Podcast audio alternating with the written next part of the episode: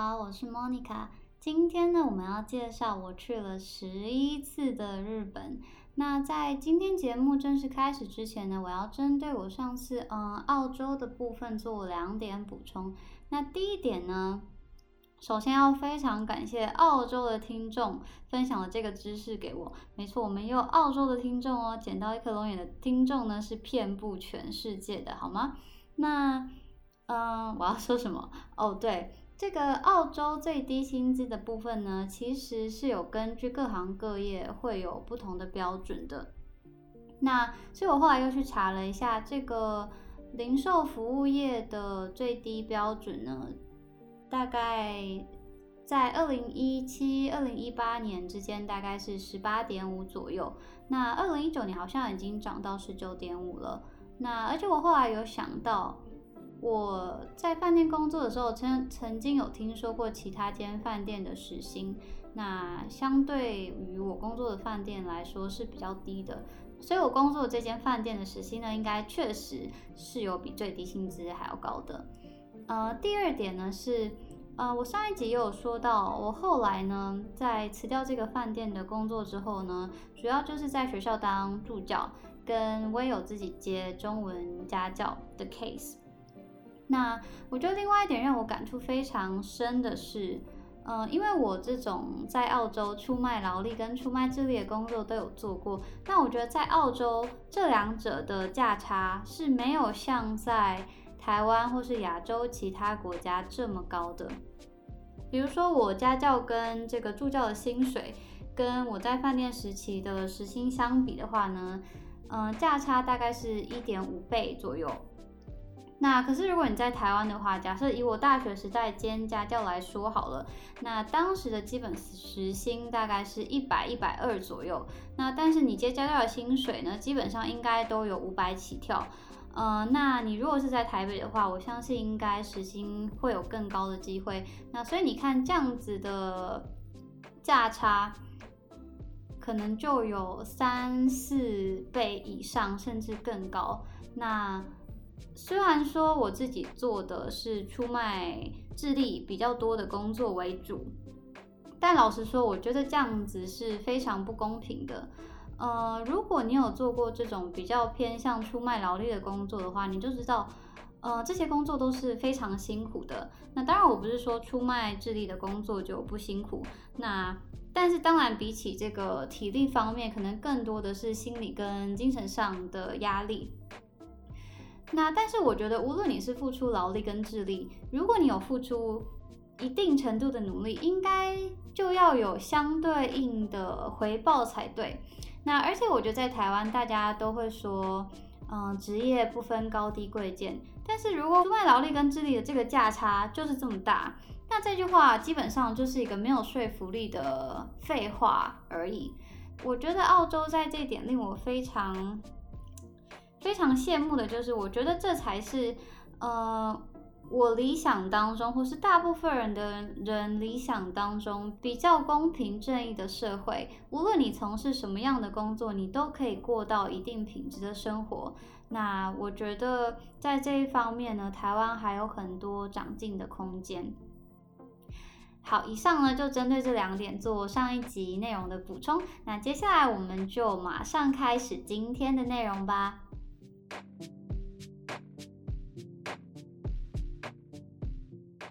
首先，我想我应该是不用从日本的基本资料开始来跟大家做介绍吧。我想大部分的人应该对日本这个国家都还不算陌生。那简单说明一下，大家知道日本到底有多大吗？大家知道日本是台湾的几倍吗？我给大家三秒钟，让你猜一个数字：三、二、一。冰崩，没错，正确答案就是十倍。日本呢是台湾的十倍，所以不要再叫人家小日本，因为人家真的不小。那日本的这个日本总共有四个主要的岛嘛，那台湾的大小呢，大概跟九州岛是差不多的。那光是一个北海道呢，就是台湾的两倍了。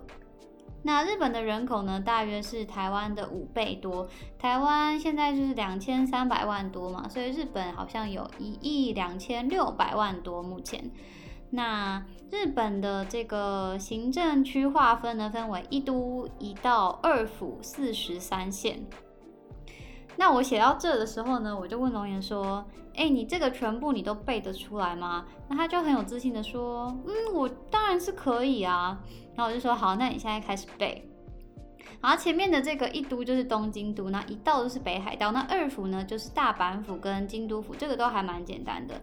那四十三县呢，基本上其实他也算是背的蛮快的，但后来有几个县呢，他就开始想不出来，我就给了他一点提示，譬如说哦，这个县是在什么县的旁边这样子。那但是后来呢，有一个县呢，他真的怎么想都想不到，然后最后他就放弃了。那这个县呢是哪一个县呢？这个县呢就是福井县。是不是连听都没有听过这个县呢？就算你真的 Google 了，它其实也没有什么观光名胜哦，就是一个真的什么都没有的县。那这个县呢，位在这个石川县的下面，京都的上面。那总而言之呢，就是一个非常乡下的县。还有一件非常好笑的事呢，就是在东京的附近有一个县叫做群马县。那其实这个县的观光景点还不少，尤其它有非常多的温泉区。那可是不知道为什么日本人呢非常爱霸凌群马县的人。就是如果你现在去 Google 用日文打群马县，然后最后 no 秘境，就会出现非常多嗯群马县的名字，然后搭配那种。嗯，亚马逊原住民图片的照片会出现。那这件事情呢，是龙眼跟我说，他就说，你知道吗？去群马县的时候，你要带护照，因为群马县不是日本，它是就是外国，然后就是未未开发之地这样子。那老实说，我真的觉得群马县在日本的四十三县当中，如果要算是乡下的话，我觉得应该也还排不上前十名。但不知道为什么呢？反正日本人就是非常喜欢霸凌群马县的人。那大家如果对这个图片有兴趣的话呢，我会把这个相关的图片贴在这个脸书专业的这一集的这个呃留言区下面。这个感觉大概就是像。嗯，大家有时候都会开玩笑说，哦，你不知道南部人都骑山猪上学的吗？或是说中部人一言不发就拿枪决斗的这种感觉。那接下来来说说我这十一次到底都去了哪里吧。那首先我第一次出国就是去日本，那当时我应该是高二升高三，那当时呢是跟妈妈一起跟团去了大阪三天两夜。那之后呢，在大一升大二暑假的时候，也是跟亲戚一起跟团去了日本的北陆。那北陆呢，基本上就是富山、石川跟福井这三个县。没错，就是我们刚刚又提到的非常没有存在感的福井县。那北陆最知名的景点呢，应该就是大家也都有听过的河长村。在之后呢，我连续两年去了日本的群马、北海道，还有京都打工换宿。那还有去东京的这个姐妹校参访。那原本呢，在去完第四次的日本之后呢，我当时已经想说，嗯，应该此生都不会再去日本了。但人生就是这个，殊不知回到台湾不久之后呢，就遇到了龙眼，那就不知道为什么就变成现在这个样子了。所以我跟大家说，一定不要铁齿，千万不要说我绝对不要嫁给秃头。天哪，你老公就算原本没秃，被你一说跟你结婚之后一定秃，保证秃，秃到一根都不剩。好，总而言之呢，大家如果对这个冗长的故事有兴趣的话呢，欢迎去捡到一颗龙眼的脸书专业，里面呢有非常详细的故事。那之后呢，我大概平均一年会去两次日本。那这中间包括去了这个群马的伊香保温泉，这是一个枫叶非常有名的地方。那还有富士山，以及千叶、三重、冲绳、宫古岛，然后长野的地狱谷温泉跟小布施，以及伊豆半岛。那最后一次去日本呢，是去年的二月，当时呢去了东北加韩国。那所以接下来呢，我想要跟大家分享。在我去过的这么多日本景点当中，我最喜欢的两个。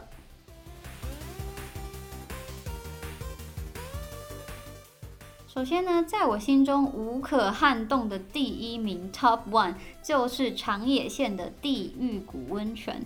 到底为什么这个景点这么厉害呢？因为这里是全世界、全世界唯一你可以跟猴子一起泡温泉的地方，是不是非常非常的浪漫呢？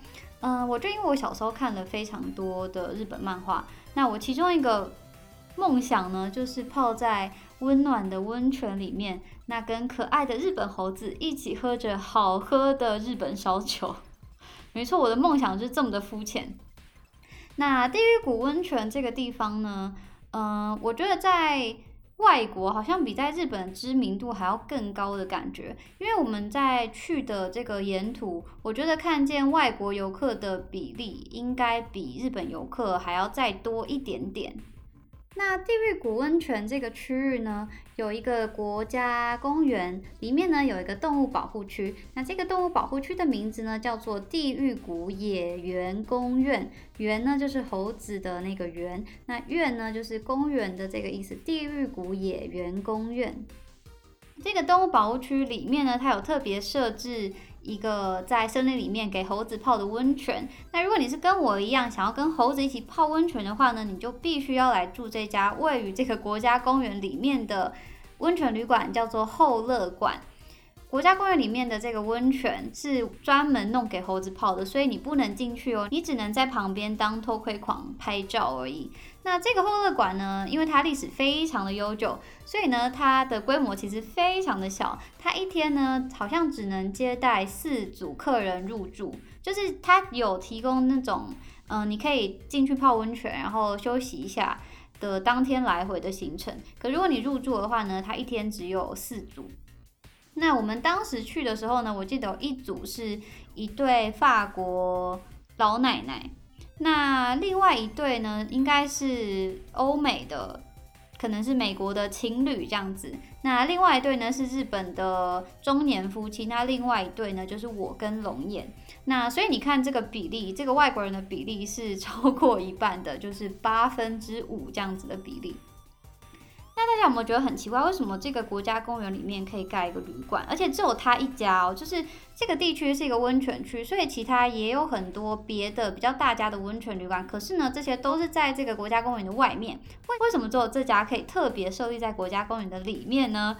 理由就是因为它比这个国家公园呢还要早设置了一百年。这个国家公园的设置时间呢是在一九六四年，但是这间旅馆后乐园的建立时间呢，则是在一八六四年。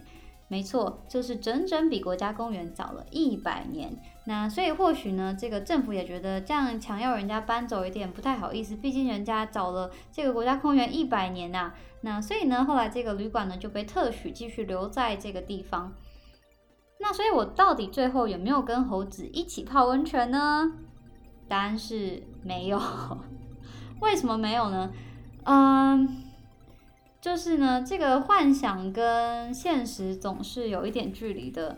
呃，这个实际上呢，你去这个旅馆，你真的，尤其是在这个清晨的时间，你真的可以看到挤满了一整个温泉池的猴子，而且非常有趣的是呢。这个公猴子呢，他们是不喜欢泡温泉的，所以基本上在温泉里面的呢，都会是母猴子跟很多的猴子宝宝，真的非常的可爱。那但重点是因为猴子这么多，而且猴子进去不是要洗澡的，所以他也不在乎到底干不干净这件事情。那你知道，就像小朋友去这个游泳池，不小心呢就会露出来，这种感觉是一样的。所以呢，整个池水呢可以说是非常的污浊。所以我真的是有点没有勇气下去啦，老实说真的是这样。但是后来呢，想说不行，机会难得，一定要来好好的拍几张照。所以最后呢，嗯，我就派了龙眼下去泡，那我就在旁边拍照这样子。我觉得如果你不怕脏的话，其实真的是还蛮可以拿出来炫耀的回忆啦。嗯，而且其实你进去泡，这些猴子也都完全不会闪哦，就是你好像你也是猴子的一员这样子。但那时候我们看到猴子在泡温泉的时候，心中一直有一个疑惑，就是说。猴子难道就是从温泉里面出来之后，他们不会觉得很冷吗？因为他们看起来全身都很湿的样子。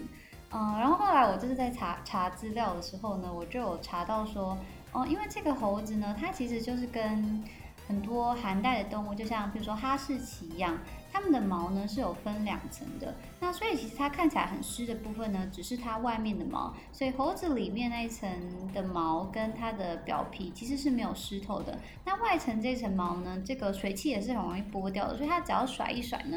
嗯，其实它就不会冷了，而且这个猴子呢，基本上汗腺也是不发达的，所以它不会像人这样从热水里面起来的时候会觉得非常非常冷。嗯，这是补充给大家的豆知识。那另外，我会这么喜欢地狱谷的另外一个原因呢，就是因为从这个长野到地狱谷的路上，其中有一个小站叫做小布施。那小布施这个地方呢，有名的是什么呢？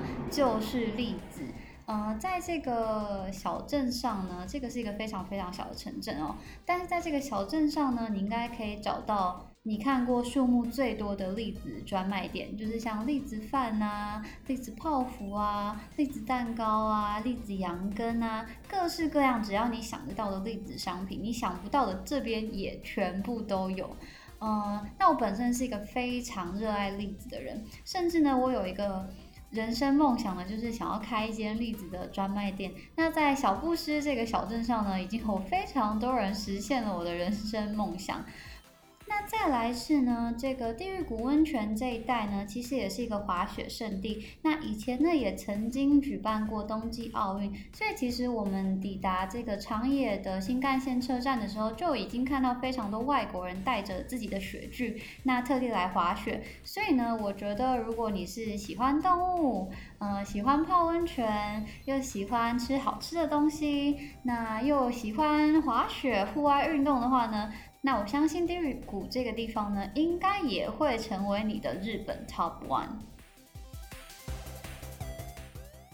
那接下来第二个呢，我最喜欢的日本景点呢是京都的奇缘祭。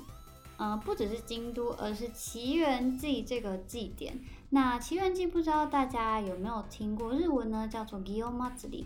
那这个奇缘祭呢，不只是京都三大祭典之一，更是日本三大祭典之一。奇缘祭呢，举办的时间会长达一个月。那七月十七号呢，会有前祭；那七月二十四号呢，则是会有后祭。那这两天呢，都会有大型的花车游行。那奇缘祭为什么叫做奇缘祭呢？主要呢，是因为这个。奇缘祭的主神社八坂神社的主要祭祀的神明呢，叫做牛头天王。那这个牛头天王呢，是佛教圣地奇缘精舍这个地方的守护神，所以呢，这个祭典才会叫做奇缘祭。那奇缘精舍是一个什么样的地方呢？呃，奇缘精舍呢，是当年释迦牟尼佛在传教的时候一个十分重要的据点。那在当时呢，也是全世界规模最大的精舍。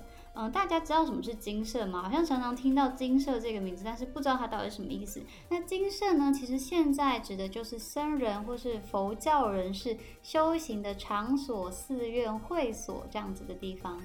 那刚刚有提到我非常爱吃栗子嘛？那我在京都的时候呢，又发现一样让我惊为天人的栗子食品。那个东西呢，就叫做利阿米。那利阿米呢，是京都一家栗子的老店。那里面有各式各样栗子的核果子。那这个利阿米呢，它其实非常的单纯，它就是一颗栗子。然后经过处理之后，外面裹上一层糖。然后你进去这个店家的时候，他就会免费给你一颗利阿米，然后一杯日本的煎茶。那你知道日本的煎茶是完全不甜的，然后甚至有一点微苦。然后但是配上这个裹上一层糖壳的利阿米，我真的有一种来到天堂的感觉。所以呢，如果我有朋友要去京都的话呢，我一定会大力推荐他们一定要去吃利阿米，并且呢，吃完一定要帮我多买几颗回来。那京都除了奇缘记这个时节之外呢，我觉得夏天的京都也是非常美的，尤其是在鸭川的旁边。那鸭川呢是京都非常主要的一条大河流。那开在鸭川两旁的店家呢，在夏天的时候呢，会在河岸的两边筑起这个他们称呼为纳凉床的阳台。那所以客人呢就可以进入这个店家之后呢，就可以坐在这个纳凉床上面，然后看着月光，看着因为月光照射闪闪发亮的鸭川，吹着晚风，然后边饮酒作乐。我觉得真的找不出来比这个还要更充满日式夏日风情的事情了。那如果你是有在关注日本文学的人呢，或许你也会想起这个万城墓穴的《鸭川荷尔摩》。跟这个路南等书，另外一个我也很喜欢的日本作家呢，叫做森见登美彦。那他的作品像是《春宵苦短，少女前进吧》，跟这个四点半宿舍呢，也是以京都为舞台的。那主要是因为呢，这两个人呢都是京都大学毕业的，所以呢，你在他们的作品当中都可以看到他们两个人描写鸭川以及各式各样京都的典雅生活。那介绍完两个我最喜欢的景点之后呢，来跟大家分享一下我在日本自助旅行的时候曾经发生的蠢事。那我在日本自己自助旅行的经验呢有两次，那两次都几乎是长达一个月。那一次呢是在两个不同的点打工换宿，那一次呢是打工换宿加去东京的姐妹校参访。那两次呢都发生非常愚蠢的事情。第一次的意外呢，发生在我搭客运从东京的车站要前往东京的港口的路上。那我当时呢，就是下错了车，我早下了一站，而且下车的地点呢是在一个鸟不生蛋、什么都没有的产业道路旁边。当时我搭的客运大概一两个小时才会有一班，那那个公车站牌呢也没有其他的公车可以搭。那我当时就非常紧张，因为如果我错过我的船班的话呢，我之后的行程也都会受到影响。那无计可施之下呢，我就环顾四周，然后发现了一间五金行。那接着呢，我去这个五金行前面呢拦了一辆车下来。那当时开车的呢是一个年轻的日本男性。那我就用我非常破的日文跟他说。嗯，拜托，就是我现在必须要搭船，然后我下错车了，可不可以请他把我送到港口这样子？那他当时的脸呢，看起来真的非常非常的为难。嗯，但是我就靠在他车子旁边，然后一用一点非常可怜的眼神看着他，所以他也没办法开走。最后呢，他就是。也没有办法，就非常好心的呢，把我送到了港口。那我其实当时有留呃我的联络方式给他，跟他说哦，如果他有机会来台湾玩的话呢，请让我报恩一下这样子。呃，不过这个故事呢之后就没有后续了。那最悲惨的是呢，这个同样的意外呢，在同一趟旅行当中又发生了第二次。那我当时已经到北海道了，那我要搭客运呢，跟这个北海道牧场的爷爷会合。那在东京的时候呢，是早下了一站；那我在北海道的时候呢，是晚下了一站。而且我下车的时候呢，才发现我下错站了。而且下车的时候呢，应该已经晚上八九点，然后当时手机好像没电了。然后我就想说，哦天哪，难道我今天要露宿街头，在这个好像负二十度的北海道吗？那还好呢。这个牧场爷爷他非常的聪明，他看这个巴士呢没有在我们约定好的站牌停下来，他就非常自动的呢开车前往就是下一站，然后把我接走这样子。我想因为那个爷爷有蛮多接待外国人的经验，所以呢我应该也不是第一个下错车的外国人。那总而言之呢，这个第一趟在日本自助旅行的意外呢，应该都算是有惊无险的解决了。诶，但是第二次就没有这么幸运喽。第二次的意外呢，发生在我要从这个大阪搭夜间巴士到东京跟朋友会合的时候。对，又是搭巴士的时候，我觉得我应该就是跟日本的巴士八字不合这样子。那当时呢，它这个巴士上车的地点呢，不是在一个转运站，而是在一个就是普通的百货公司旁边一个不起眼的站牌。那反正我当时呢，就是没有及时找到这个站牌，所以等我到的时候呢，车就已经开走了。那非常不巧的是呢，我在大阪旅程的最后呢，我的 Visa 卡就坏掉了，它就不能刷了。那我身上的现金呢，也刚好用完了。也就是说呢，我真的是一个身无分文的状态。如果是你，你会怎么办呢？我后来好像还有想到一个方法，感觉好像可以，呃，上。P.T.T 跟好心的在日网友借钱，然后之后再还钱这样子，嗯，对。但是我当时呢，第一个想到方法呢是去警察局，所以呢我就去了这个车站旁边的，所以呢我就找了一间小间的交番，就是派出所，然后我就进去，我跟他说。说明整件事情的状况之后呢，那个警察呢也有帮我打电话问了客运的公司，但反正车就是开走啊，他能怎么样呢？那反正后来警察可能是看我很可怜吧，他就就自掏腰包，然后帮我买一张车票。但是呢，就是我上车前他有千叮咛万交的，他就说你去了东京跟你朋友会合之后呢，你一定要记得把钱寄回来我们这个派出所，不然呢，你可能会在回国的时候呢，在机场被警察抓走，然后害得我非常紧张。总而言之呢，我后来就是顺利到了东京。但是我觉得这一起事件当中最可怜的应该是跟我会合的朋友，因为我错过了我原本的巴士，所以害他在我们原本约定的地点等了应该两三个小时有。呃，我至今想起来还是觉得非常非常的对不起他。哎，但是你以为灾难就这样结束了吗？并没有啊，最悲惨的事情呢发生在最后一天我要上飞机之前。当天因为我晚上要搭飞机的关系，所以我就把所有的行李呢放在车站的寄物柜里面。然后早上呢，我跟朋友是分开行动。那下午呢，我们就约在自由之丘的车站集合，要一起去吃甜点。那下午呢，等我到了这个约定的车站之后呢，我就发现啊，我的手机没电了。对，我的手机怎么会一直没电呢？我的手机真的是害人不浅啊！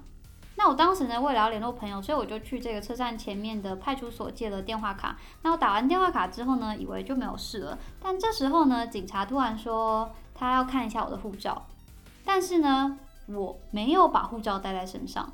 我跟大家说，在日本呢，如果外国人没有把护照带在身上的话呢，警察是可以拘留你的。这其实可以算是一个违法的行为，因为你没有办法证明你自己的身份。